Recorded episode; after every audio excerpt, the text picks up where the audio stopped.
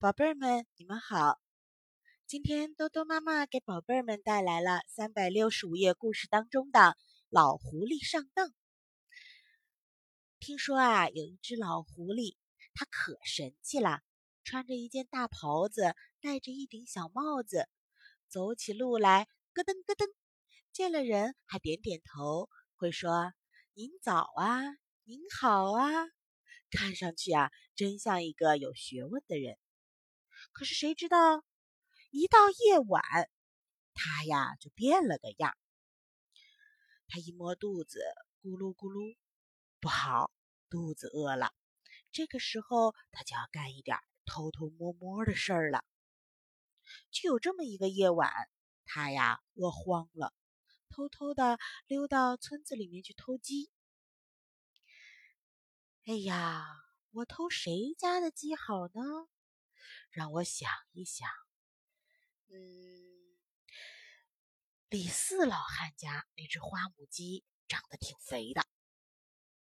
于是老狐狸就跑到了李四老汉的院子里，他正想伸出爪子去抓老母鸡，想不到啪的一下，一根扁担打在了他的腿上。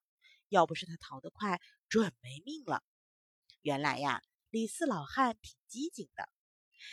那天呀，他正迷糊着呢，忽然听到悉悉嗦嗦的声音，他却轻手轻脚的爬了起来，拿了条扁担，走到院子里去候着了。呀，真的来小偷了，来偷我的老母鸡，我得让他先尝尝扁担的滋味。就这么着，一扁担就打在了老狐狸的腿上。第二天，李四老汉在地里干活。老狐狸啊，还穿着大袍子，戴着小帽子，装的很有学问的样子走过来了。不过呀，他走起路来一拐一拐的。李四老汉，您早啊！早早。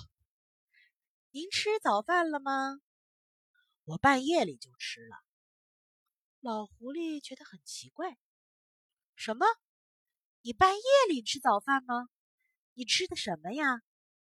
李四老汉摸了摸胡子，说：“我吃的是扁担，滋味可好了。”啊，这老头原来是在说我呀！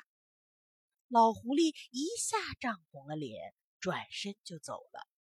他恨死了李四老汉，他心想：我一定要狠狠的报复他一下。到了晚上，老狐狸抱来了很多大石头，扔在了李四老汉的地里。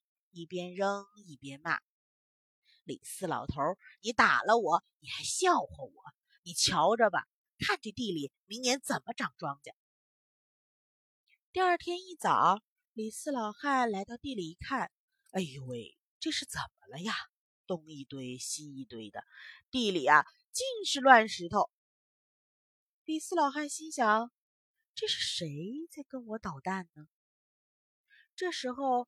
老狐狸又来了，穿着大袍子，戴着小帽子。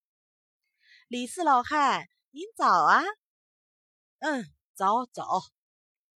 哎呀，老狐狸故意叫了起来：“你地里怎么尽是石头啊？”李四老汉听老狐狸这么一说，心里立刻就明白了：“哦，原来是这个老狐狸跟我捣的蛋。”他不慌也不忙，故意哈哈大笑起来。老狐狸就问了：“这地里都是石头，你怎么还笑啊？”李四老汉说：“嘿，你哪知道啊？我听我爷爷说了，石头肥三年，你懂吗？这就是说呀，石头啊可以当三年的肥料呢。”今年、明年、后年，我可都不用在地里施肥了。这也不知道是哪个好心人给我送来这么多石头，我真得谢谢他了。老狐狸一听，傻了眼了，心想：我本来想跟这老头捣蛋，谁知道反倒便宜他了。这可不行，这可不行。李四老汉接着又说：“ 哎，我们种庄稼呀。”就怕地里有牛粪、马粪、猪粪，要是地里搁了这些东西，庄稼就长不出来了。我呀，就得好好的等着活活被饿死了。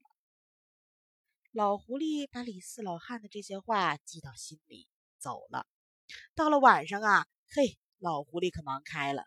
他呀，先把李四老汉地里的石头拾得一干二净，又去捡牛粪、马粪、猪粪，一点点的往地里撒，一边撒一边骂：“哼，李四老头，你瞧着吧，我要在你的地里撒满了牛粪、马粪、猪粪，叫你种不出庄稼，让你活活饿死。”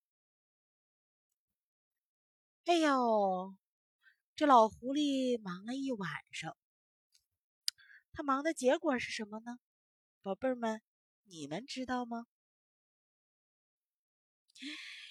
其实啊，都不用说，李四老汉的地里啊，被下了那么多牛粪、马粪和猪粪呀，庄稼在接下来的几年里长得特别的好。